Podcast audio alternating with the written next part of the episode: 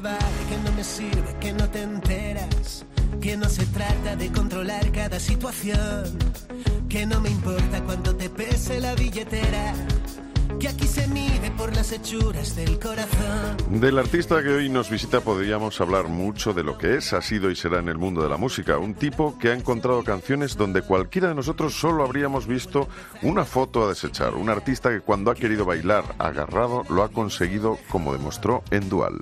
Bueno, como un buen café, solo o acompañado tiene su propio sabor. Y eso es lo que vamos a descubrir hoy en Oído Cocina. ¿A qué saben sus canciones y cómo es más fácil conquistarle? ¿Por el estómago o por la oreja?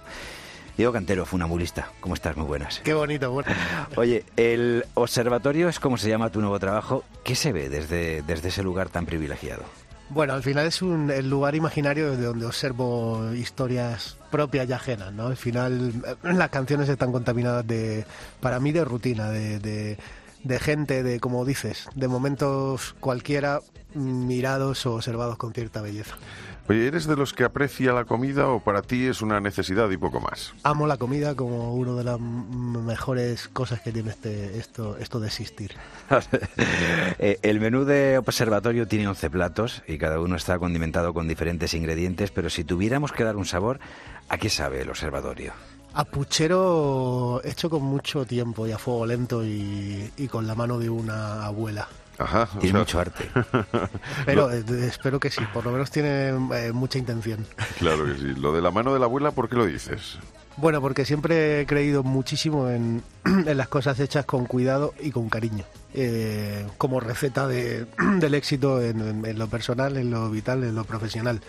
Eh, siempre trato a mis canciones con, con mucho respeto en cuanto al tiempo en el que las hago. Es decir, desde que las compongo hasta que las saco, todo ese proceso que tiene que ver con una cocción a fuego lento, con ir eh, poniéndole ingredientes poco a poco, incluso con ir invitando a casa a gente a que huela y me diga que, que le ponga un poquito más de pimienta o un poquito más de sal. Aparte, aparte del gusto de que, de que al final es algo compartido. Eh, esa luz eh, que el funambulista encuentra en el sur, eh, que a quien haga suya la canción la encontrará en una persona que es especial y que trae el olor a primavera. Yo me imaginaba la historia con un final perfecto y feliz, con una gran cena. ¿Qué tomarían los protagonistas en esa canción, en esa luz? Yo creo que, de hecho, hicimos un videoclip que tenía que ver con eso y hay una escena final que acaba con una cena. Durante el videoclip no se cocina nada, pero yo siempre me imaginaba un espeto, por ejemplo. ¿no? Algo cerca del mar, algo de pescado, algo rápido, algo que no quite mucho tiempo para darse abrazos. Ajá, ajá. Eh, ¿Cuál es tu plato preferido? Mi plato preferido es la fideuá. Eh, bueno, todos tenemos también filias y fobias. ¿Qué es lo que no te gusta nada? Es que me gusta todo. La verdad, bueno, no he probado insectos y demás. Supongo que no Ya me lo sabes- gustarían, pero ya sabes que lo recomiendan. eso dicen. ¿no? Oye, entre pastas, carne, arroz, verduras o una ensalada, que aunque te guste todo, ¿con qué te quedarías? Una carne en su, una carne roja bien puesta. Bien buena, sí señor. Y si tienen que prepararte un bocata, ¿cuáles son los ingredientes que deberían ir dentro del pan para que tu cara fuera una sonrisa? Primero el pan tostado, luego un poco de aceite y luego mm, pondría sobrasada con queso, por ejemplo. Eh, según escuchaba Viento a Favor, pensaba lo fácil que, que asumimos ser seres sociales, ¿no? En el trabajo, en las redes. Quizá donde más salimos de esta marca es cuando nos juntamos con los amigos. ¿Cómo es una noche de farra para el funambulista? Qué bien, me, me encanta que veas así las canciones porque así, así las hice y es un, es un gusto ver ¿no? Eh, que, que al final se entienden. Una, una, una reunión con amigos es una reunión, es como cuando ibas a la guardería, bajo mi punto de vista. Es el momento en el que te desinhibes, en el que no te importa nada, en el que no importa quién eres, a qué te dedicas, qué haces, solo importa que estás rodeado de gente que te quiere y a la que quieres. Con lo cual creo que al final la timidez normalmente queda de un lado y, y hay un espacio para la celebración.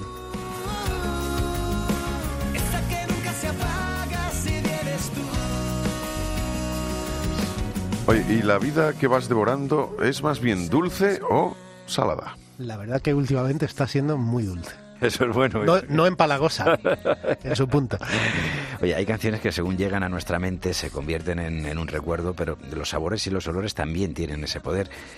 ¿Qué olor de una comida te traslada en el tiempo o te trae un recuerdo especial, como para que sea difícil olvidarte?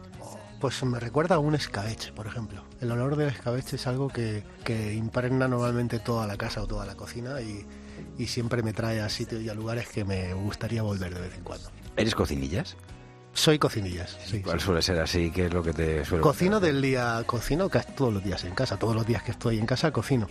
Y hago una cocina de, de día a día, casera, nada, nada gourmet, pero me gusta hacer guisos, mucho. Lo último que hice, pues ayer mismo hice un- una sopa de arroz y, y marisco. Oye, pues un arroz con marisco es una receta que necesita ser presentada debidamente a los oyentes porque cada uno tenemos nuestros trucos. Danos algún detalle. Detalle, detalle, mira, pues además tengo una olla magnífica en la cual ah, acabas echando los ingredientes y casi te los cocina, pero le puse, eh, le puse seis, bueno, una tacita de arroz, principalmente. Hago pescado, en este caso fue marisco, una bolsa de congelado, como digo, es para el día a día. Se sofríe mínimamente con un ajo, eh, le ponemos seis vasos de agua, en mi medida, con un vasito de arroz. Le ponemos un vasito de vino, no tenía y le puse cerveza, pensé que cualquier alcohol le vendría bien. Eh, un poco de sofrito, uh, yo qué sé, medio tarrito de, un sofrito básico. Yo me lo suelo hacer en casa, me los dejo hechos en, el congelador y ya lo- los saco y los uso. Eh, y poco más, en realidad. Un poquito de sal, un poquito de pimienta y, y una paciencia de unos 20 minutos que salga el arroz. Eso está ya para chuparse los dedos. Está increíble. a mí me regañan mucho últimamente porque cuando ven que me chupo los dedos me dicen, pero ah, que eso es de mala educación. Y yo ¿y qué quieres que sea? Me comí unas alitas de pollo, ¿cómo me voy a chupar los dedos? en, en Aquí estaré yo dices cosas tan bonitas que, o cosas como que ojalá eh, que tu patria sea la sonrisa, ojalá te llegue lo que te mereces, eh, cuides el mundo por donde pisas. Como artista que observa el mundo para darle forma a través de las canciones, ¿piensas que avanzamos o que vamos hacia atrás? Pienso que avanzamos inevitablemente, pero, pero, pero solemos dar varios pasos hacia atrás para luego dar mm, uno más hacia adelante. Y, y- y en ese proceso estamos, es eh, naturaleza humana, supongo.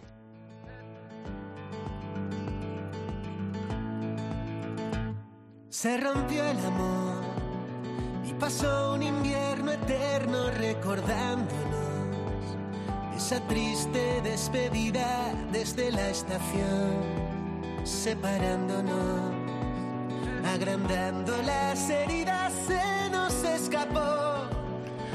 Ya nos has contado cómo es una de las recetas que sueles hacer a diario, pero cuando el guiso se convierte en canción, ¿es parecido a hacer una sopa de letras? Absolutamente. Hay veces que, que me levanto de la silla de mi estudio pensando que, por ejemplo, con este disco, que tengo el disco terminado eh, y a los 10 minutos vuelvo y me siento y vuelvo a escucharlo y siento que tengo que empezar otra vez a hacerlo desde cero.